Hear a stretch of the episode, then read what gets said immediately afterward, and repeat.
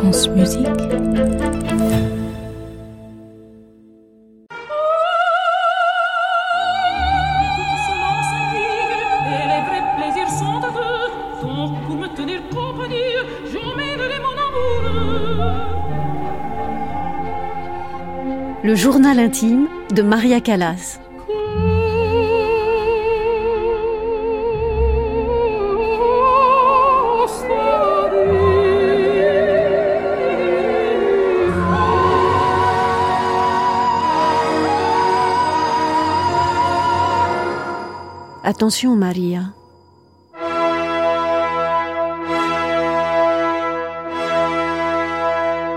Paris, décembre 1958.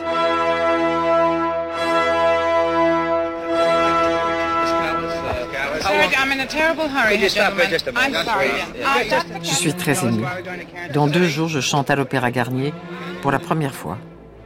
Batista a organisé un gala où le tout Paris est invité. Les recettes seront attribuées aux œuvres de bienfaisance de la Légion d'honneur. Et Batista veut surtout que l'on retrouve la Calas dans toute sa grandeur. La presse annonce le plus grand spectacle du monde. La retransmission à la télévision doit permettre à toute l'Europe de suivre cette unique soirée et à l'Italie qui m'a rejeté de voir comme Paris me fête.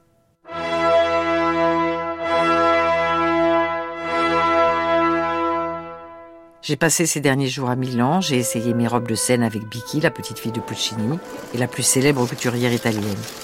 J'ai aussi choisi celle que je porterai au souper après le concert. Je ne les montre à personne. Certainement pas aux journalistes de Paris Match qui me suivent partout depuis trois jours. Il faut que nous, malheureusement, nous, nous, ou heureusement, nous nous prenons par la main, soi-disant, moi et le public, et nous marchons par ce chemin que j'ai, cette soirée, dure. Si je suis bien et tout va bien, alors c'est vraiment de l'exaltation bon, d'enthousiasme, de l'art, de ce qu'on ne sait pas comment expliquer. Si je ne suis pas tout à fait en forme, que j'espère que ça ira bien, alors ça c'est pénible pour tous les deux parce que nous sommes tous les deux dans le même chemin. Si le public m'aide, alors je marche mieux. Si le public me donne des coups, alors je tombe.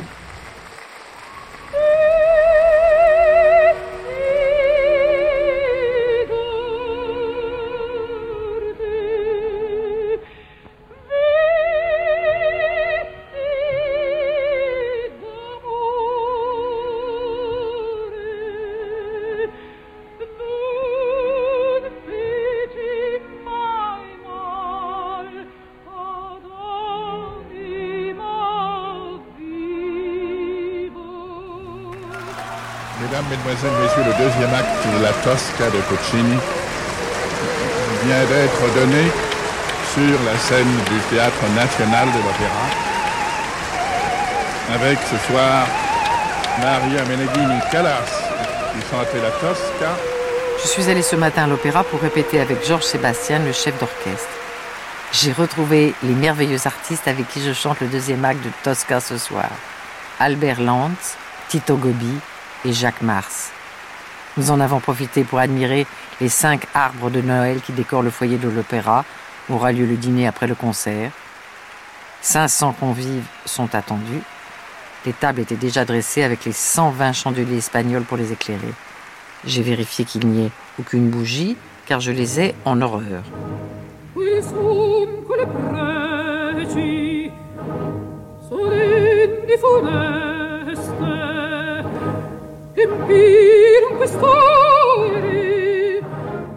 Le journaliste Pierre Tchernia, qui commentera la soirée sur la chaîne de l'ORTF, est venu dans ma loge me poser quelques questions. C'est un homme charmant. Il m'a demandé si j'appréhende de chanter pour le président de la République française, René Coty. Il occupera la loge d'honneur. Ce soir sera sa dernière apparition publique. Élu par plus de 78% des voix, le général de Gaulle sera à l'Élysée dans les premiers jours de janvier. Dans deux jours, De Gaulle est le nouveau président de la France. Et si je crains de rencontrer l'ambassadeur italien, mais aussi les ambassadeurs de Grande-Bretagne, des États-Unis, d'Union soviétique, je ne crains rien. Je veux juste chanter à la hauteur de l'estime et du respect que je porte aux œuvres. Je poursuis cette vie de tournée et d'enregistrement sans réduire l'intensité de mon travail. Je veux offrir toujours plus à mon public. Bien sûr, personne ne peut se comparer à moi à présent. Mais c'est justement ce qui rend mon exigence encore plus grande. Aux répétitions, je ne songe jamais à réduire le volume de ma voix. Ou je peux maintenir mon contrefa pendant 6, 7, 8 mesures, ce qui est très exceptionnel. Dans la Traviata, je veux mourir sur scène. Pour cela, je suis prête à faire croire que ma voix est abîmée. Mais je suis entourée de jaloux, de détracteurs. Je suis envahie par l'angoisse. Je quitte ma loge, je rentre à mon hôtel me reposer. Sans doute me ferais-je servir quelques beignets?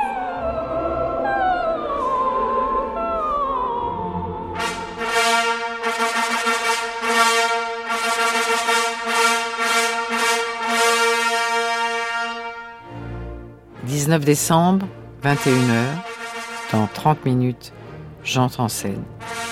Je suis dans ma loge avec mon petit caniche chéri. J'ai demandé que l'on change le règlement de l'opéra pour que je puisse avoir Toy avec moi. Je porte ma robe de velours écarlate.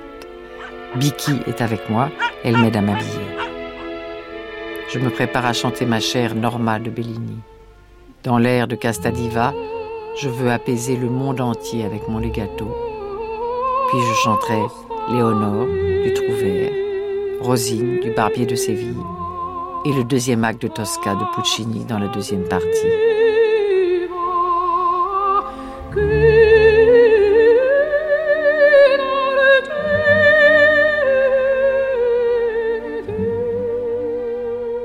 Je n'ai pas résisté à me glisser derrière le rideau de scène et à l'ouvrir discrètement. La salle est un tel bouquet d'élégance. J'aperçois tous les invités arriver et s'installer.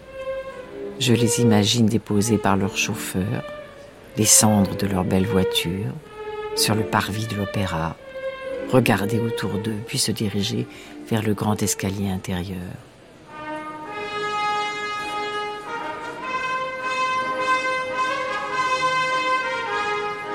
Enfin, monter les marches, encadrées par la garde républicaine, au son des trompettes d'Aïda. Ils se saluent avec courtoisie et rejoignent la salle.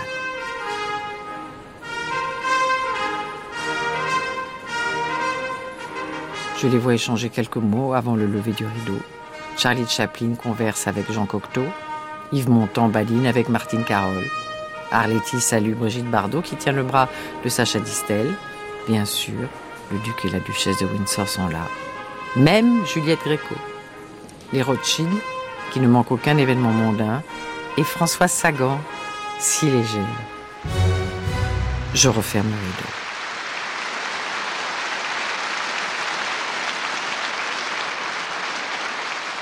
Dans ma loge, à l'entracte, j'ai terminé la première partie de mon concert avec l'air Una voce poco fa du Barbier de Séville. J'ai d'abord chanté doucement, comme avec un sourire, en prononçant le nom de mon fiancé amoureusement. J'ai veillé à maintenir un rythme très précis dans mes phrases, légère dans les ornementations, je ne voulais pas ajouter trop de vocalises. Rosine est coquine et tendre, ange et diable à la fois.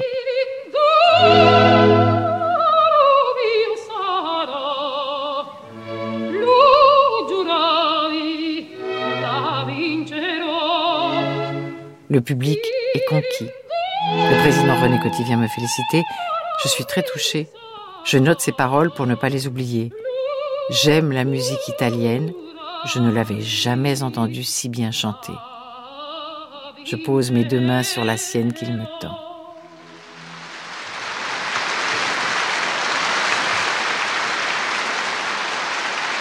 C'est un véritable triomphe. Je suis rappelé 16 fois sous un tonnerre d'applaudissements. La salle s'est levée pour m'acclamer.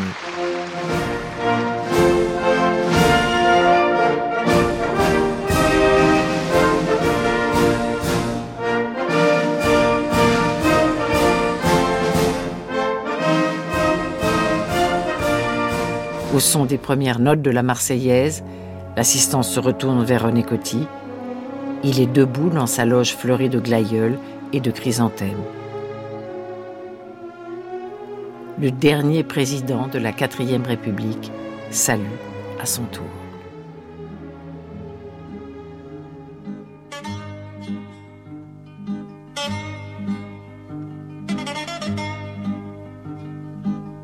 Ils m'ont écrit, ils m'ont adoré, ils m'ont compris.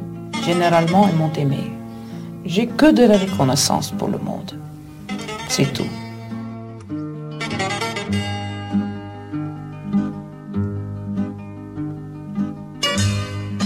Je le vois, son regard est émerveillé. Aristote Onassis est là ce soir, pour moi.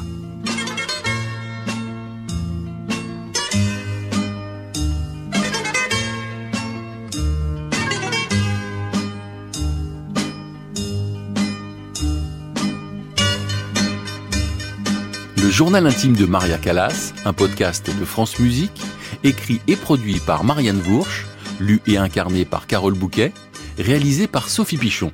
Prise de son et mixage Marie Lepeintre et Olivier Dupré. Générique Max James, avec la collaboration de Lara Castiglione, Laure Poissonnier et Hortense Leblouc.